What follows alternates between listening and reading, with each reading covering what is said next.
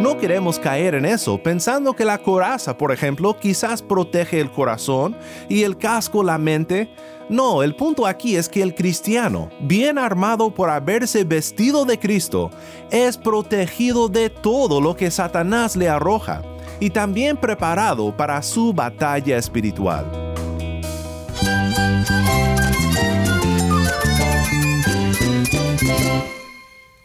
Cristo es mi todo. Cristo es el Rey del universo, es quien guía nuestra vida. Él es grande y amoroso. Él es real. Solamente Jesucristo es nuestro Señor y Salvador.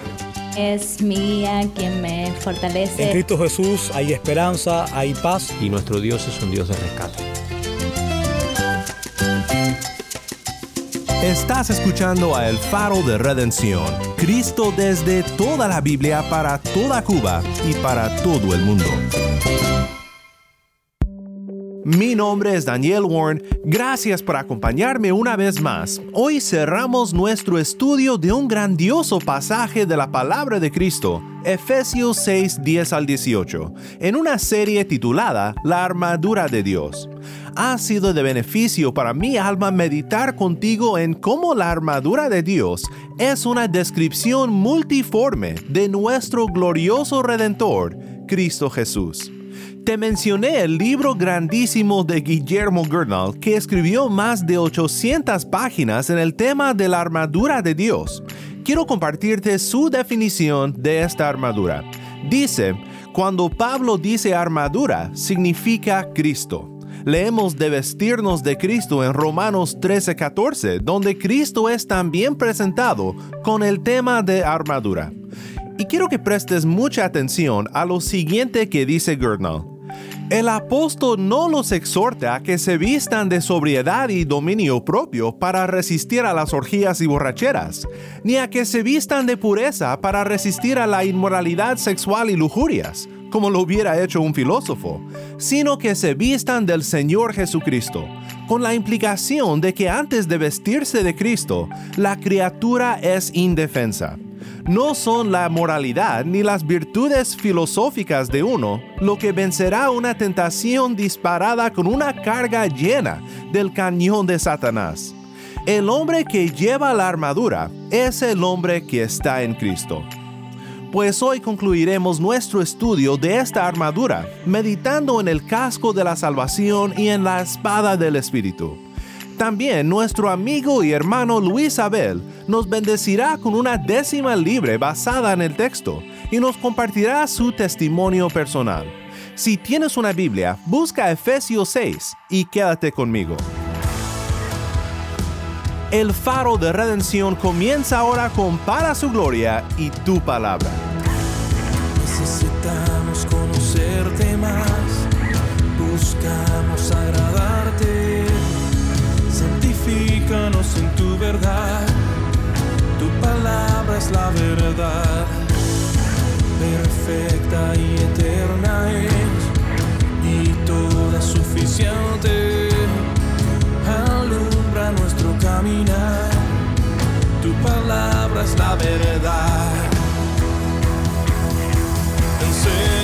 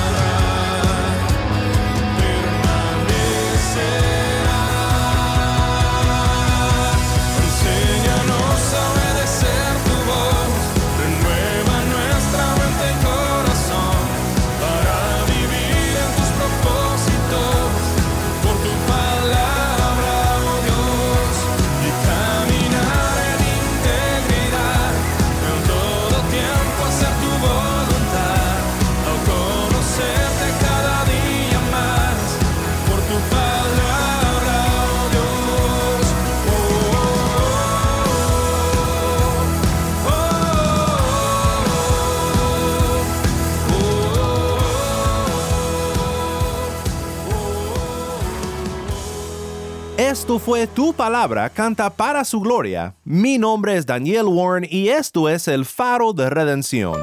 Cristo desde toda la Biblia, para toda Cuba y para todo el mundo.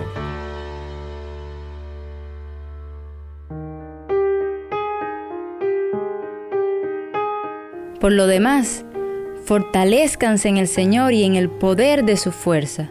Revístanse con toda la armadura de Dios para que puedan estar firmes contra las insidias del diablo.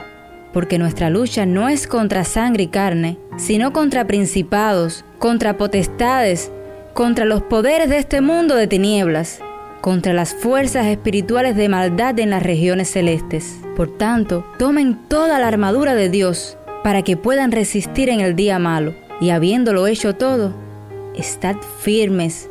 Estén, pues, firmes, ceñida su cintura con la verdad, revestidos con la coraza de la justicia y calzados los pies con la preparación para anunciar el Evangelio de la paz.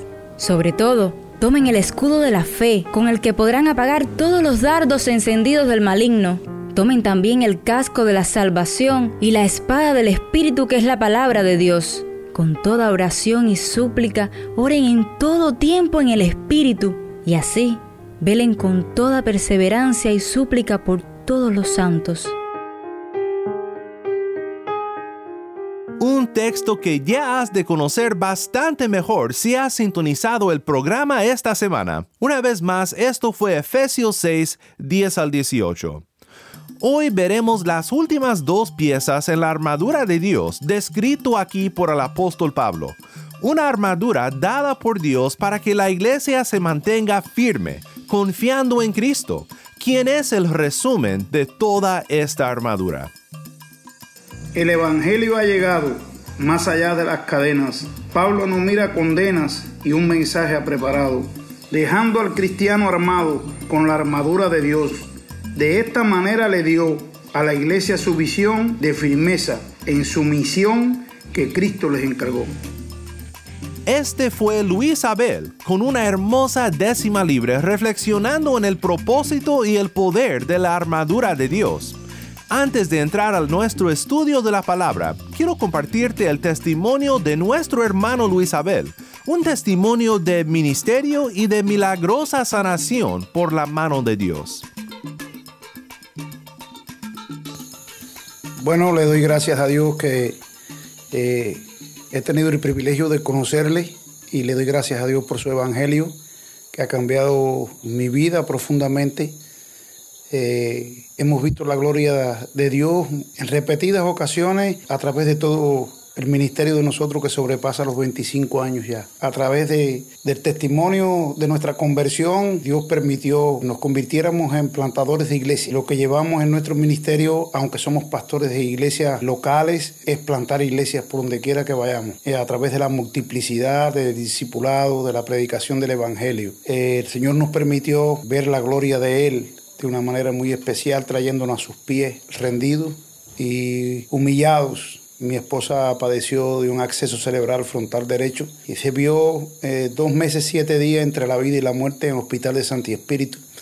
Nosotros, eh, desprovistos de cualquier fuerza para solucionar el asunto, fuimos a los pies del Señor, rendidos, olvidando carreras universitarias, olvidando bienes materiales. El Señor nos permitió, para gloria de Él, eh, ver su mano y ver cómo Él opera a través de su misericordia y de su gracia. Levantó a mi esposa, mi esposa fue sanada por el poder extraordinario, milagroso de Dios.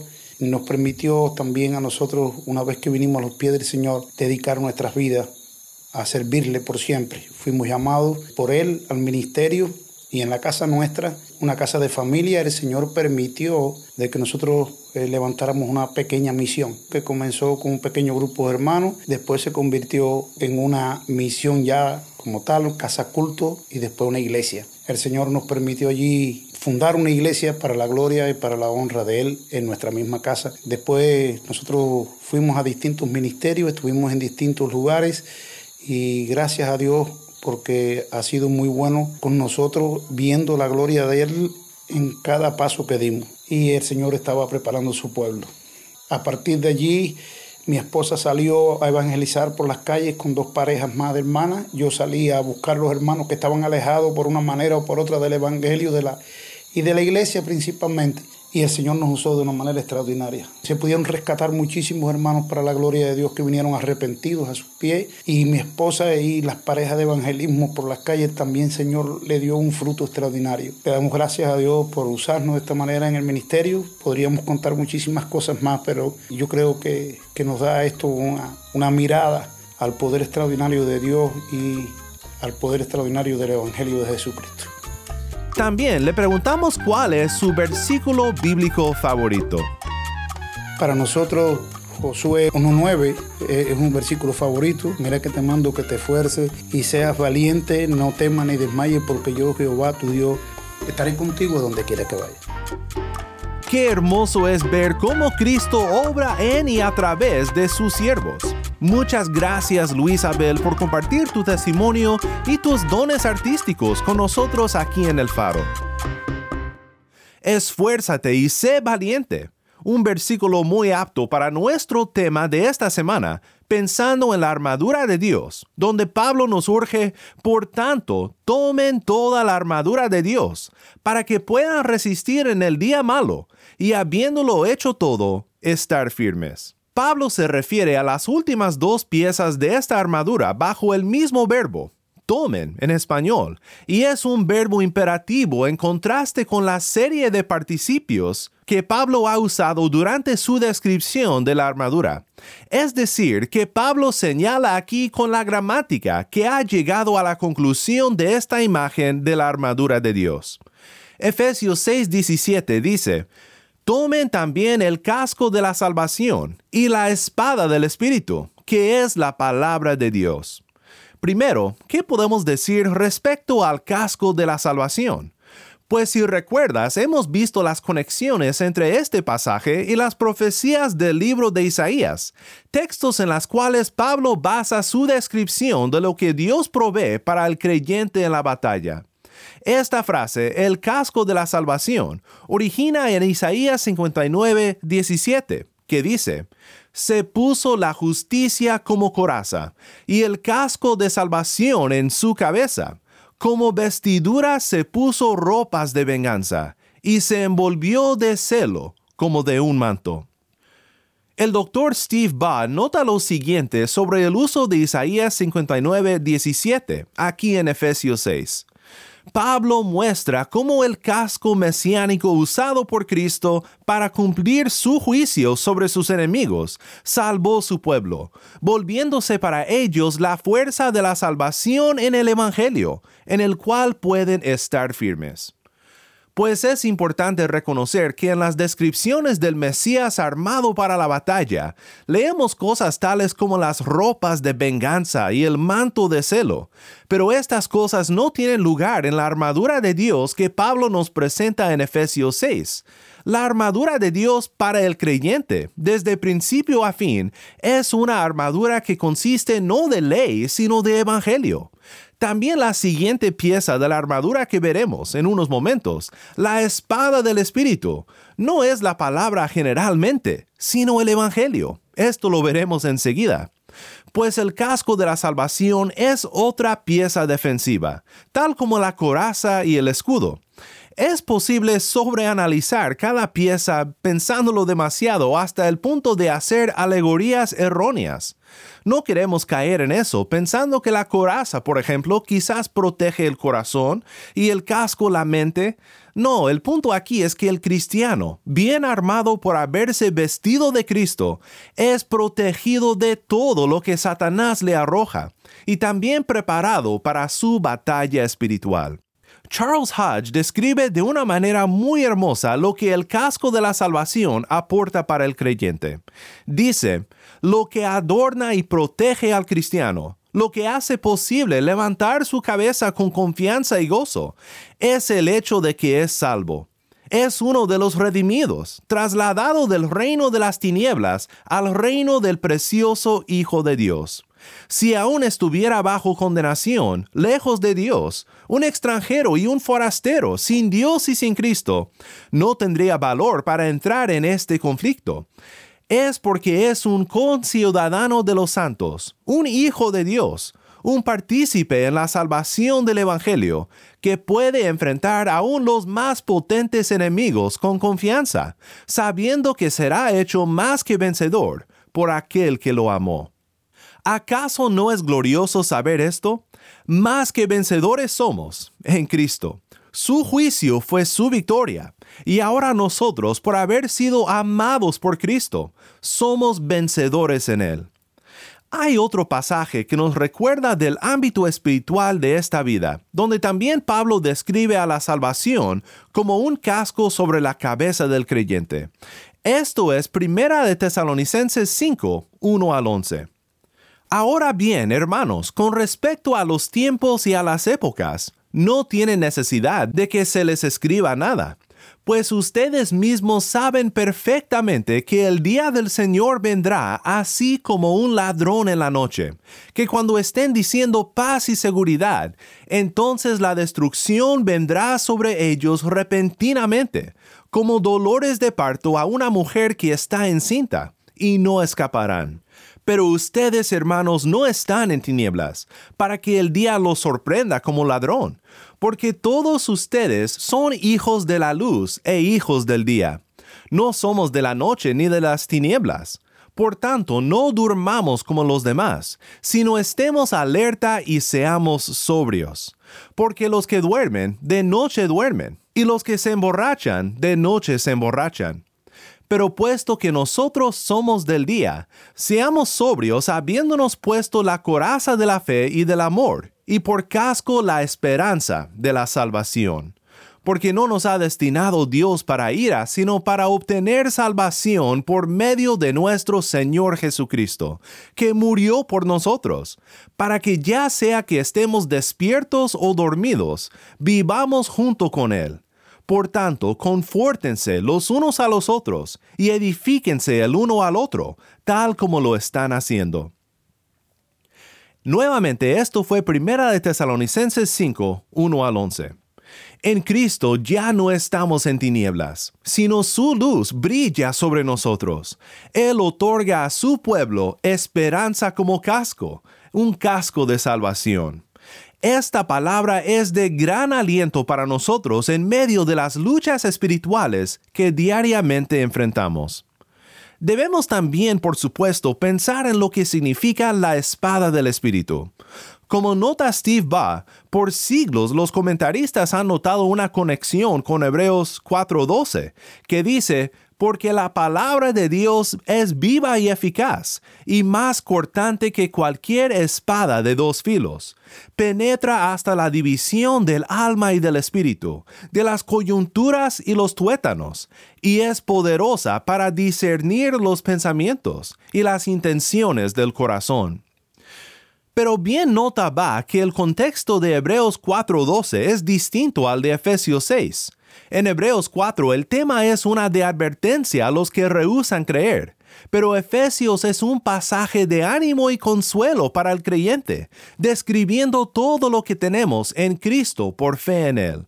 Va dice, en Efesios 6:17, la palabra de Dios es el Evangelio profético, pronunciado por el Espíritu, por el cual el atesorado pueblo de Cristo ha sido purificado, lo cual provee para la iglesia la tierra más sólida sobre la cual pararse firmes no es una palabra de advertencia y amenaza en este contexto, sino la palabra escrita, por la cual puede desviar las tentaciones y ataques de Satanás, como lo hizo Jesús durante su vida terrenal. Me encanta cómo esta armadura de Dios es también trinitaria. Es la armadura que Dios el Padre provee por medio de la obra de Cristo, pero también Pablo incluye a Dios el Espíritu Santo, porque fue por el Espíritu que la palabra fue inspirada, y es por el Espíritu que nosotros comprendemos la palabra. Hemos visto lo que significa para el creyente el casco de la salvación, y es la palabra de Dios que nos revela esta salvación. Es el punto principal de la palabra, llevarnos a la salvación en Cristo Jesús. Quiero cerrar nuestro tiempo en la palabra leyendo un pasaje en la primera carta de Pedro. Pedro no usa la terminología de la armadura, pero asimismo es un llamado a ser firmes, a prepararnos para la acción, para la batalla, basado en lo que hemos recibido en Cristo Jesús. Dice Primera de Pedro comenzando en el versículo 10. Acerca de esta salvación, los profetas que profetizaron de la gracia que vendría a ustedes, diligentemente inquirieron y averiguaron, procurando saber qué persona o tiempo indicaba el Espíritu de Cristo dentro de ellos, al predecir los sufrimientos de Cristo y las glorias que seguirían a ellos les fue revelado que no se servían a sí mismos, sino a ustedes, en estas cosas que ahora les han sido anunciadas mediante los que le predicaron el Evangelio por el Espíritu Santo enviado del cielo, cosas a las cuales los ángeles anhelan mirar. Por tanto, preparen su entendimiento para la acción, sean sobrios en el Espíritu, pongan su esperanza completamente en la gracia que se les traerá en la revelación de Jesucristo.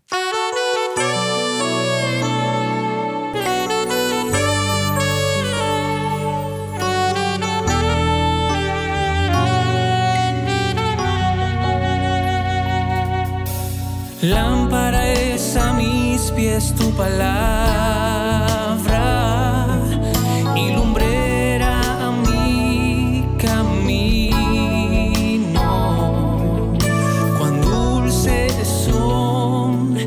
tus palabras, oh Dios, más que la miel a mi paladar.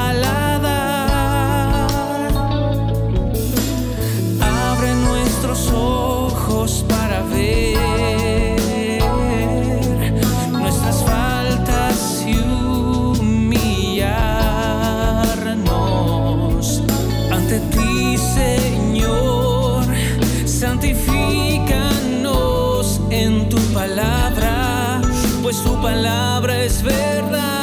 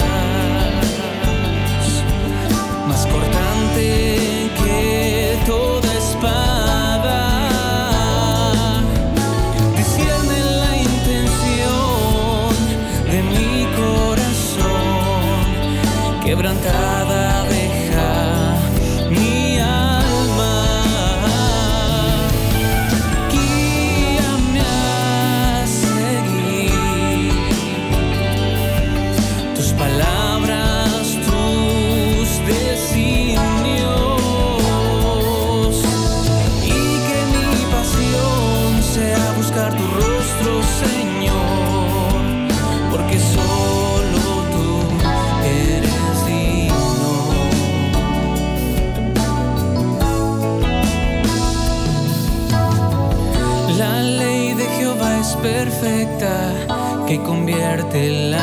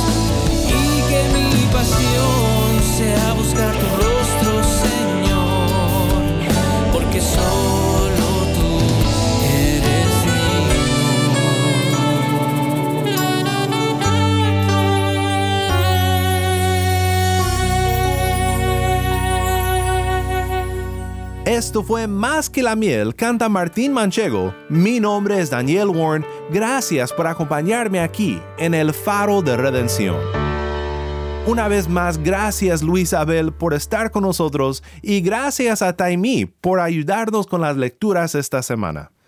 Pues me ha encantado estudiar este hermoso pasaje contigo. Espero que como yo hayas podido ver con más claridad la obra de Cristo para ti en este texto y todo lo que por la fe en Él tenemos para enfrentar la batalla y para luchar con fidelidad en el ejército del Señor. En Cristo, aun cuando fallamos miserablemente, somos más que vencedores. Y porque Él ha vencido, no tenemos que darnos por vencidos, sino levantarnos, confiados de su gracia y de su perdón, y luchar por la fe, por estar firmes. Oremos juntos para terminar. Gracias Padre por tu palabra. Gracias por usar a Pablo para darnos esta maravillosa descripción de lo que nos has provisto en Cristo Jesús.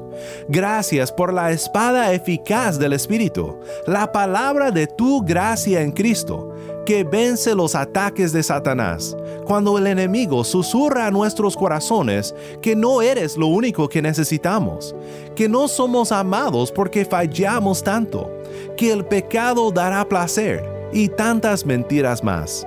Nos gozamos por el adorno del casco de nuestra salvación y pedimos que nos ayudes a nunca confiar en otra cosa más que en Cristo, quien es nuestra salvación porque Él dio su vida por nosotros. En el nombre de nuestro Redentor Jesús oramos. Amén.